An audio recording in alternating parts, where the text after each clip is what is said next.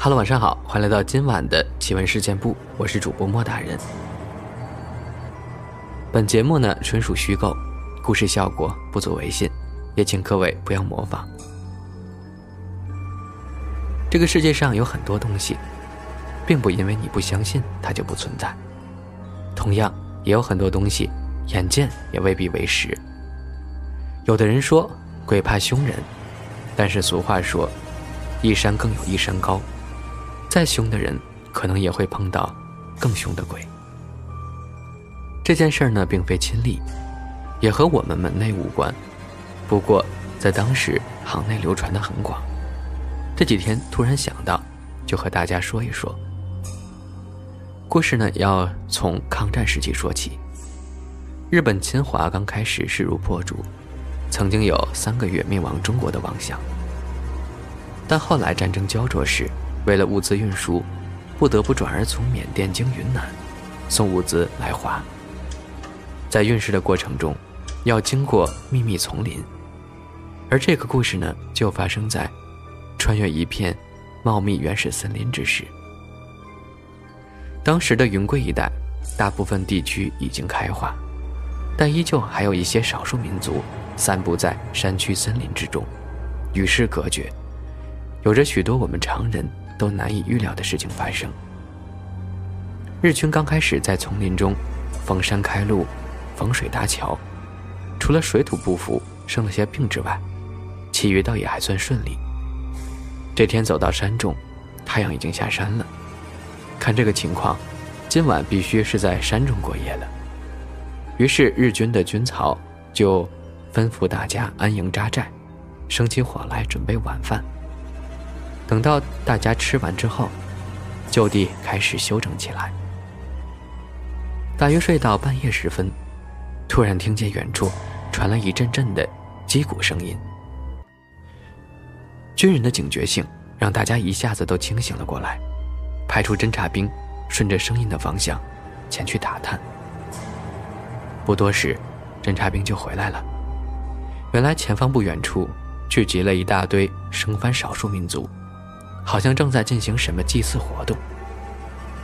本来倒是相安无事，各不相扰即可。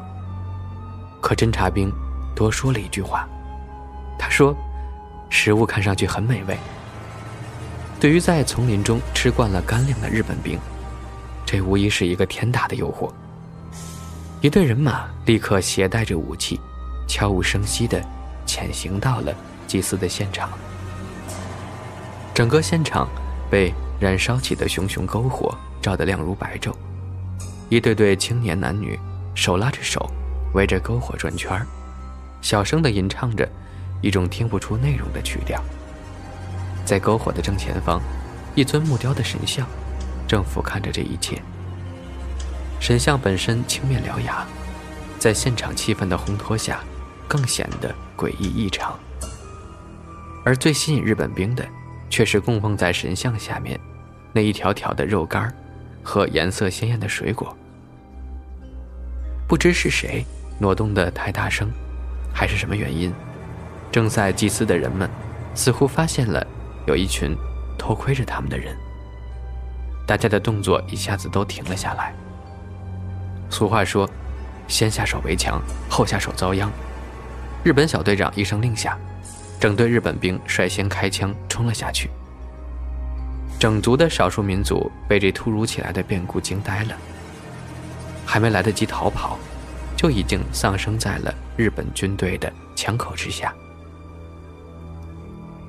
解决了这些人之后，最重要的任务就是抢食物。大家将口袋能塞的地方全都塞满，满载而归，好好的饱餐了一顿。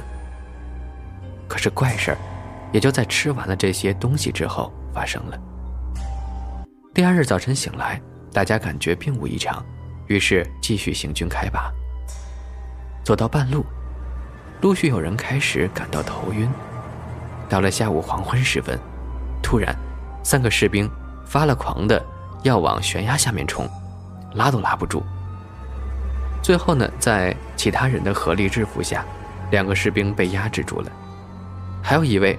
则在大家没注意时，纵身跳下了悬崖。面对如此突如其来的变故，当时带队的队长也是吓得手足无措。这个时候，最紧要的事儿就是赶快带部队逃离丛林，和大部队会合。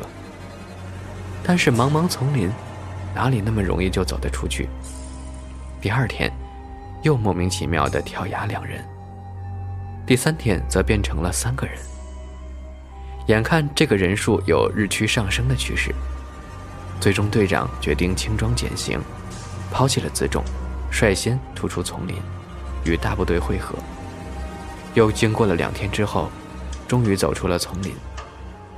当然，在这两天之内，又分别有九个人离奇的自杀身亡了。回到大部队，将这种情况向上级长官报告后，长官也觉得情况不简单，于是就请了随军的神官过来研究。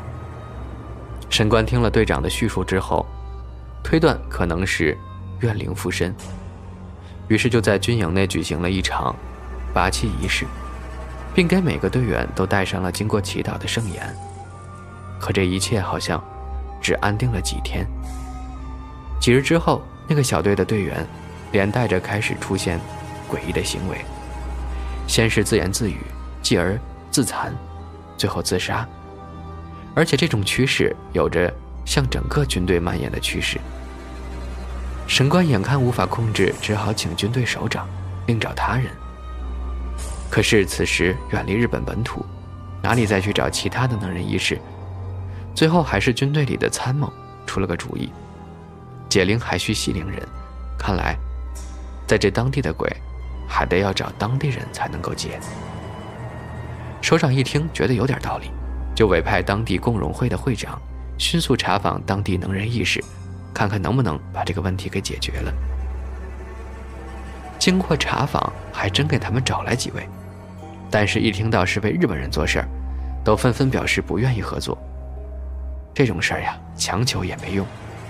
最后几经周折，终于找到了一位肯收钱办事的人。而这个人的本职呢是开棺材铺的，但是但凡周围十里八乡出点什么古怪事儿，只要他试看，没有摆不平的，所以名声也就慢慢大了起来。但是这个人有个不好的地方，就是见钱眼开。刚开始听到那么凶，还有点犹豫。但是当日本人提出高额赏金时，他最终还是答应了。棺材铺老板首先也听了队长将事情的经过大致说了一遍，叫人拿了一只鸡，杀了之后取下两只鸡脚，不知道怎样的摆弄占卜一番，发现这件怪事儿不仅仅是邪物作祟，是他们吃的东西大有古怪。老板再详细的询问了队长。当日他们所看到的祭拜神像的模样后，恍然大悟。他也是只听老辈说起过，是山里一支部落所信奉的古神。供奉他的食物事先已经下过了毒蛊，等祭拜后，分回家供养蛊之用。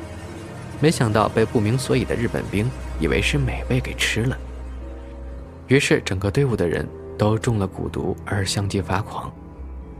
另外，你在他们神面前杀了他们的族人，古神也大为震怒，势必要杀了所有人才会罢休。现在要解决这个问题，得从两个方面下手，一个是先要解决个人身上所中的蛊毒，第二呢，就是怎样避开那个古神。蛊毒还相对容易些，要斗那个古神就困难了。不管是正神还是邪神，能够为一方所供奉。那能力必不能小看。棺材店老板做的是棺材行，用的东西倒也都和棺材有关。让本人给他找来下葬分别九年、六年、三年的棺材，这个好办。日本人根据墓碑上下葬的年份，很快就找来三具棺材。老板把棺材打开，将棺材盖对准人头的那一部分，用小刀慢慢的刮下粉末。将三口棺材的粉末混在一块儿，又用自己带来的几个药丸混在水里一起搅匀了，让那些吃过蛊毒食物的士兵喝下。不多时，那些士兵就开始上吐下泻起来，吐出的东西每个人不同，有的是绿色粘液，有的是类似小虫。折腾了大半天，终于都消停了下来。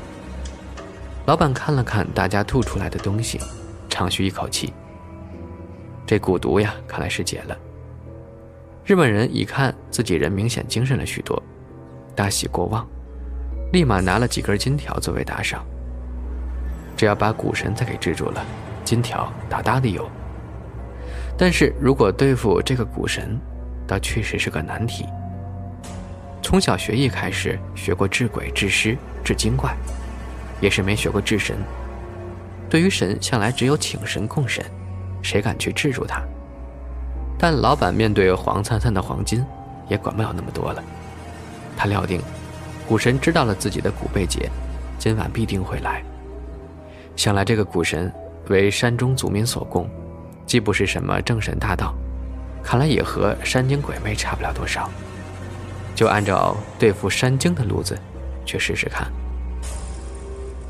当天下午，老板让日本人买来大批硫磺朱砂，在营地每个帐篷和营房外，都用朱砂和硫磺画了两个圈儿，并贴上自己画的阵符，并将那几个士兵的生辰八字拿来，分别用稻草做了替身，单独放在一个帐篷里，在帐篷的顶上、地下设下了天罗地网，只要是引得古神进来，就能一下子罩住他。一切安排停当，差不多也已是夕阳西斜了。老板呢还关照日本长官，今晚谁都不能睡。要是治不住这个股神，老板性命难保，整个军队恐怕也都危险了。所以一旦发现情况不对，都要立马逃跑，不然困在这儿只会被一网打尽。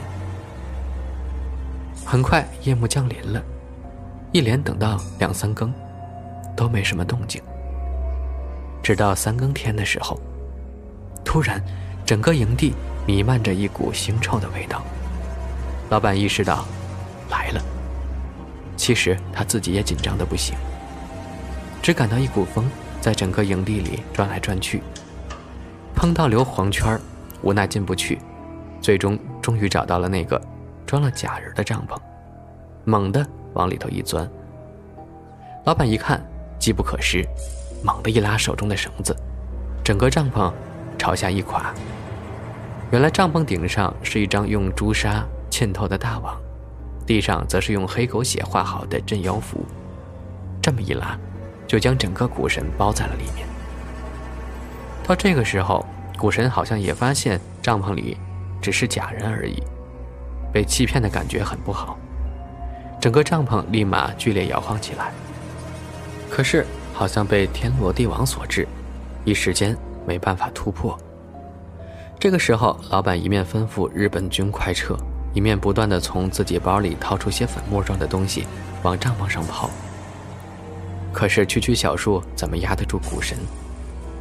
十多分钟后，只听“砰”的一声，整个帐篷被风卷起。差不多就在同时，风直冲那个棺材店老板身上飞去。老板顿时应风而倒，风在老板身上盘旋一阵，又继续朝日军撤退的地方跑去。第二天一早，日军重回营地，发现老板早已七窍流血，死了多时了。那晚因为老板拖延了时间，所以总体日军伤亡不大，但是从此就远离这个山区，转战他方了。至于之后古神有没有找到他们？那就不得而知了。